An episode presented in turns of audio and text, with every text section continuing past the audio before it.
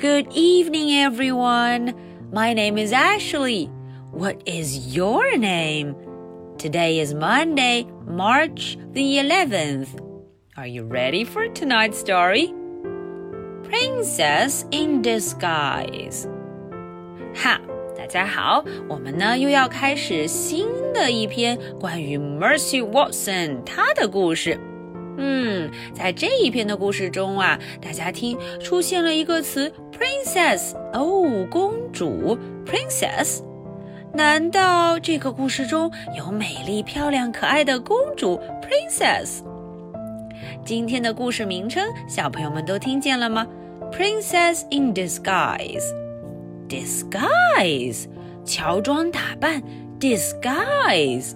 哦，是谁要打扮成公主的模样呢？Princess in disguise。大家看封面上，嗯，我们的老朋友 Mercy Watson，哒哒，她就出现了。她头上戴着皇冠，身上穿着裙子。哦，原来是 Mercy，她要变成公主 Princess。他身后的这两位，我们都认得。Hello, Mr. Watson.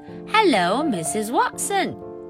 今天呢，这位 Mercy Watson，这位漂亮的小猪宝宝就要变成公主 Princess。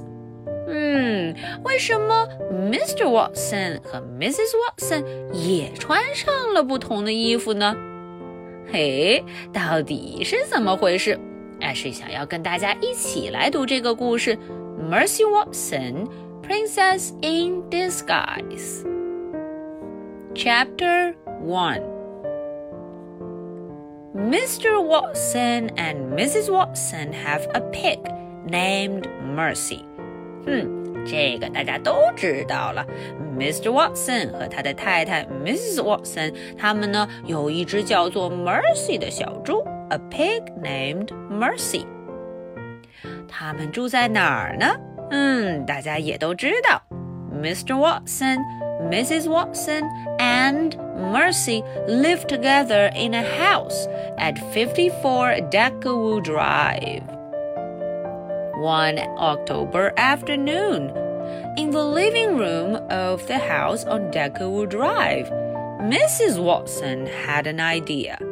诶，有一天啊，Mrs. Watson 她突然有了个主意，an idea，kitchen，an idea。Darling said Mrs. Watson。呼，Mrs. Watson 叫道：“亲爱的。” Yes said Mr. Watson.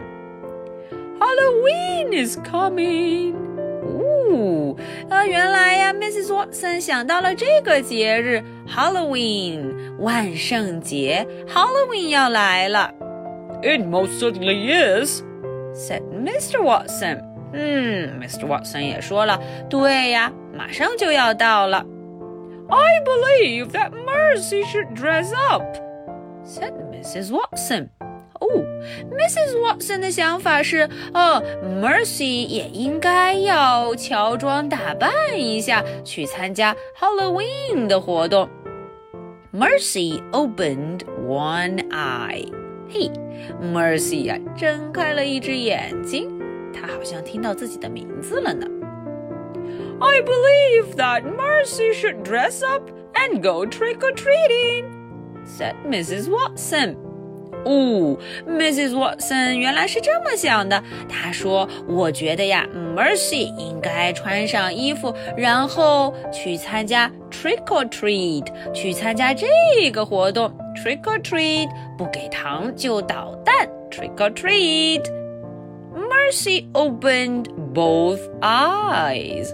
哼，我们都知道，Mercy 这家伙贪吃的很。他听到了 treating，听到了好吃的这个词 treating，他两个眼睛都睁开了。She liked very much the sound of the word treating。哈，她呀非常喜欢这个词 treating。What a splendid idea! said Mr. Watson. But what should mercy be? 哦，Mr. Watson 也同意。嗯，这个主意太棒了！What a splendid idea！可是，Mercy 应该要打扮成什么样呢？But what should Mercy be? Okay, so that is the end for chapter 1. Now, are you ready to answer my questions? Question number 1 What day is coming? 哦，这个问题很简单，是什么节日要来了呢？Question number 2 What do you think that mercy will be? 这个问题问的呀，小朋友们，你们觉得 Mercy 会变成谁呢 ？Okay, so this is the story for Monday, March the 11th. My name is Ashley. What is your name? So much for tonight. Good night. Bye.